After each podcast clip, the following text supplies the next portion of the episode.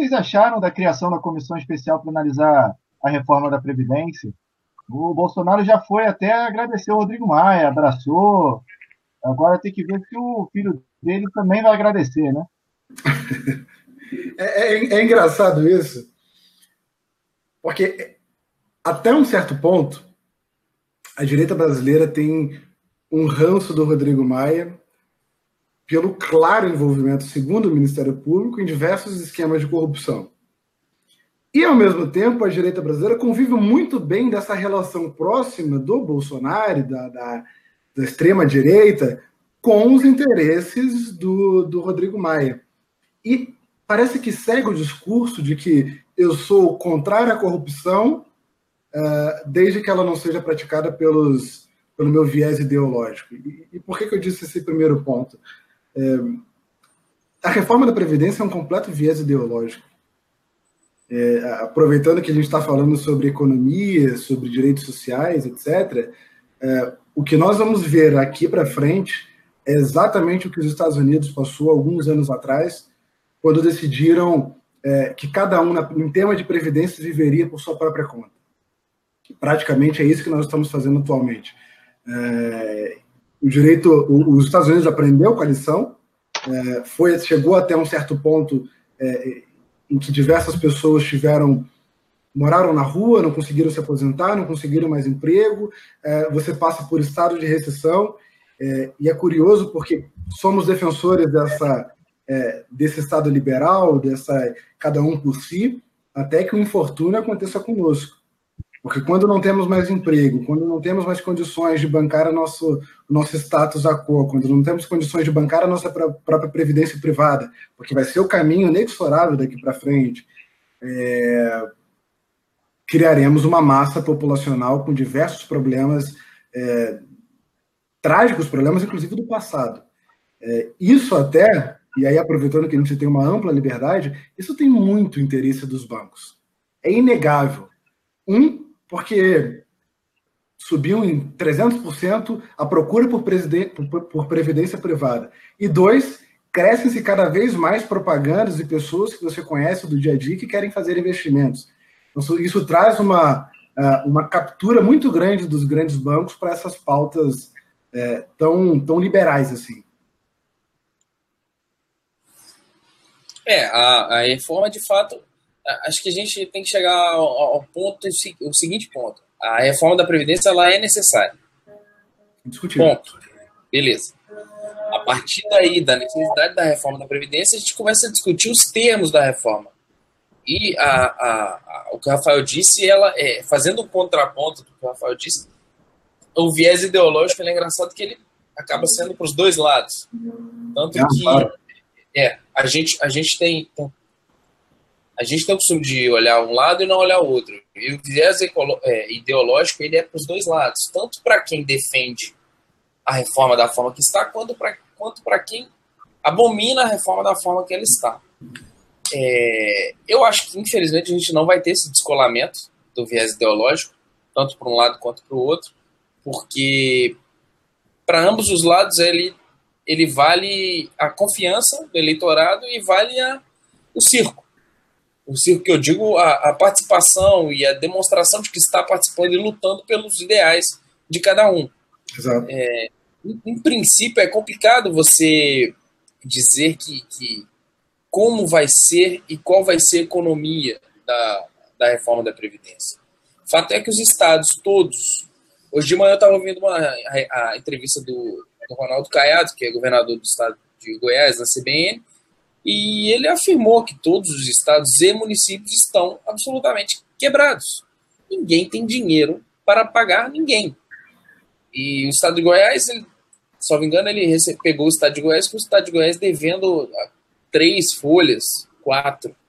Ele está tentando regularizar, mas o fato é que os estados e os municípios e a União, se não realizar a reforma da Previdência, também vai passar por maus lençóis. E e o que eu acho interessante dessa história, até do viés ideológico, é que a reforma, a necessidade da reforma da Previdência, ela vem desde, se não me engano, desde o governo Fernando Henrique, que fez uma maquiagem numa, em uma reforma antiga e desde o governo Lula que vem se discutindo a necessidade da reforma da Previdência.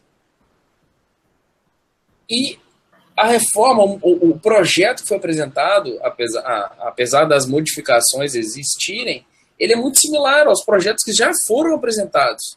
Ele não difere tanto dos outros projetos. E por que, que o projeto que foi apresentado pela Dilma, por exemplo, ele era bom para quem era governista e ruim para quem é opositor? E agora um projeto que é similar ao da Dilma, ele é bom para quem é governista e, ruim para quem é opositor. Lógico, guardadas as devidas proporções de viés ideológico de intenção e de, de, de vontade, a gente entende é, é, é, que é complicado, porque muita gente às vezes não entende que, é, apesar de, de não concordar, muitos, muitos políticos concordam com a dinâmica da reforma, mas eles discordam para manter o jogo aceso, a chama acesa. É, é isso que a gente tem que tentar entender, até do comportamento dos, dos políticos, muitas vezes que se utilizam de, de, de, de expedientes de questão de ordem, de tumultuarem as sessões. Isso é, isso é tudo, como o Rafael disse, isso é tudo para ver até onde a corda vai. Não, mas eu, eu, eu, fico pensando assim: no final do dia, nenhum dos, nenhum dos lados mostrou dados concretos. Eu sou levado a acreditar o seguinte: de um lado você tem a esquerda brasileira com a teoria do caos, mas que não define um caminho viável para um problema grave. Do outro, eu sou obrigado a concordar com a própria esquerda, apesar de ser muito barulhenta e não resolver problema nenhum, a esquerda brasileira, de que não há elementos concretos de que, um, esse é o problema principal do, do, do país, em termos de endividamento público. Dois, não há dados concretos que mostrem que essa vai, que essa vai ser a panaceia dos problemas brasileiros. Você tem é, graves problemas estruturais. Oi? Não vai. Não vai. É, é esse o problema no final do dia. Então, assim, é, apesar do discurso capturar muita gente, a gente patina, porque no final do dia, a gente, se você pegar a capa do, do Globo, jornal Globo, de, sei lá, 1990, vai ser do ano de 1990, terão os mesmos problemas que nós estamos vivendo aqui atualmente. A questão do endividamento público, ela não pode ser tão simplista que a reforma da Previdência vai, num estado, num dia para o outro, resolver toda a crise financeira. Você tem um gasto com servidor público que ocupa 80%, 90% do orçamento dos, dos estados e dos municípios. Então, sou liberal até certo ponto, porque eu quero garantir a possibilidade de continuar indo para o uh, setor público. Porque o setor privado, eu tenho que. É, é, eu não tenho tantas garantias, eu não tenho estabilidade. Então, de certa forma, precisa ter um, uma vontade muito maior de deixar de acreditar nesses super-heróis. Você tem o Olavo de Carvalho, é, eu sou crítico ferrenho ao próprio Freixo, mas na CCJ, o Freixo foi questionado em relação a alguns dados. E ele aponta para o Olavo de Carvalho dizendo assim: quem tem que mostrar os dados é o ministro. Quem tem que mostrar os dados de como isso vai transformar o país, dados concretos, é o ministro, porque nós temos uma, uma, uma crença aqui no Brasil que a lei transforma. E nós não temos um estudo do impacto legislativo. Isso é que é, isso é o que é mais triste nesse país, cara. É, justamente a gente não tem essa conexão. O que a gente está tentando fazer, fazer essa conexão entre economia e direito, que a gente não tem é, essa análise anterior à, à, elaboração da legislação. É, talvez, a, a, a, como você bem disse, a reforma da Previdência não vai não vai ser a panaceia do país, ela não vai acabar com as mazelas e com os problemas. E o, o que é curioso que a gente vê com relação aos estados e municípios e até a União Federal é que grande parte do orçamento desses dos entes federativos está, está vinculado à remuneração de servidor público. E se você analisar friamente, falta mão de obra. Então, tem alguma coisa errada. Tem alguma coisa errada. É, é, e não é a reforma da Previdência que vai resolver isso. Nesse sentido, não é a reforma da Previdência. O problema não é você ter. Quer dizer, o, pro, o problema é você ter 80% do seu orçamento bloqueado para pagar funcionário público e faltar funcionário. É pouca explicação. Só... Alô? trazendo uns dados aqui. É, é, vocês estão me ouvindo? Não, sim, sim.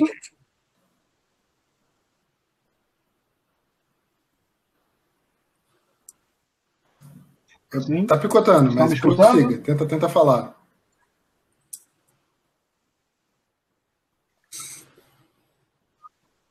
Tá, bem, eu vou falando. É, então, eu estou trazendo, promovido aqui pelo governo e tal, e está dizendo o seguinte: 503 deputados federais custam, em média, 86 milhões ao mês, e um custo anual de 1 bilhão. Cada senador também, isso deputados federais. Cada senador também tem um salário bruto de 33,7. Enquanto isso, o Bolsonaro falou que se não for uma economia menor que 800 bilhões, o Brasil vai parecer Argentina. Então, é, mas é, é esses dados mostram a nossa realidade. O qual é o nosso problema? Quando eu terminei a, o LLM é, na FGV em direito regulatório, a minha pesquisa foi justamente sobre a regulação social e a necessidade de criação de uma agência reguladora é, do esporte, diferentemente do, do Ministério do Esporte. E aí eu fui analisar a atuação do Ministério do Esporte. Fui, fui analisar o orçamento no portal da transparência do Ministério do Esporte. Não foi gasto um centavo de 2010 até 2018 em absolutamente nada relacionado ao esporte que criasse uh, coisas efetivamente concretas, projetos concretos. Então, você teve gastos pontuais em relação às obras da, da Copa das Olimpíadas, mas todo o orçamento do Ministério do Esporte é direcionado à estrutura. Pagamento de aluguéis, pagamento de servidores, prestadores de serviço, é, mas não tem nada de concreto. Então, quando você pega exemplos concretos dos Estados Unidos no esporte, e como isso tem, tem um impacto muito forte, por isso que a nossa pauta ela é, ela é mix, porque quando você consegue acertar a roda da economia, você absolutamente você tem um impacto direto no, no social. Então você poderia ter uma agência reguladora do esporte, por exemplo, ao invés do ministério que tem um viés político, que fomentasse uh, uh, os grandes clubes que têm investimentos milionários, bilionários, a criar estruturas onde você conseguisse ampliar transformação social com educação, com economia, uh, como é nos Estados Unidos, um exemplo de sucesso nos Estados Unidos, onde o indivíduo começa na escola, precisa tirar notas boas para ir para o high school, do high school ele pode chegar à faculdade, NFL, NBA, e você tem toda a cadeia do esporte sendo muito valorizada. Por isso que os Estados Unidos, não por outro motivo, é muito forte. Estados Unidos, Rússia, é, China, que tem grandes investimentos. Mas no país, nós criamos hoje um elefante branco que entregamos às moscas, que é a, a, é as arenas é, olímpicas, lá na Barra da Tijuca, que não tem investimento, que não tem é, pegam fogo, que não tem é, atividades esportivas sendo criadas. Você tem um dado muito triste que 60%, aproximadamente 60% das escolas brasileiras não tem uma quadra de esporte. Então, assim, é, é, essa a dinâmica, sem me alongar muito, é essa dinâmica que nós temos no Brasil. Nós temos grande orçamento, grande capacidade, mas nós temos um pouco pessoal treinado. Você tem poucos ministros, assessores que são visionários que querem um projeto de país. E dois, você tem orçamento indo para o ralo, com gastos com pessoal e estrutura do próprio ministério, dos próprios ministérios e secretarias. Isso é mais triste. É, realmente, eu acho que a, a, um dos grandes problemas da, do, do, nosso país é, de fato, a, a má gestão, a, a determinação equivocada dos, do, do orçamento, do dinheiro, do dinheiro que entra, para onde vai, por que, que vai para lá, a formulação de políticas públicas, a verificação da possibilidade do enquadramento de políticas públicas e as dotações orçamentárias, que elas são, como você bem disse, elas são de certa forma capturadas pela política. E muitas vezes elas não, não representam a realidade, quase sempre, do que tem que ser feito e o que deve ser feito. E você tem esse problema, inclusive na minha dissertação de mestrado, eu também abranjo essa parte do esporte, questiono a, a, a sobreposição do futebol em detrimento dos demais esportes, justamente por isso. É, que você tem um investimento baseado, politicamente baseado no futebol, que você não tem nas outras modalidades esportivas.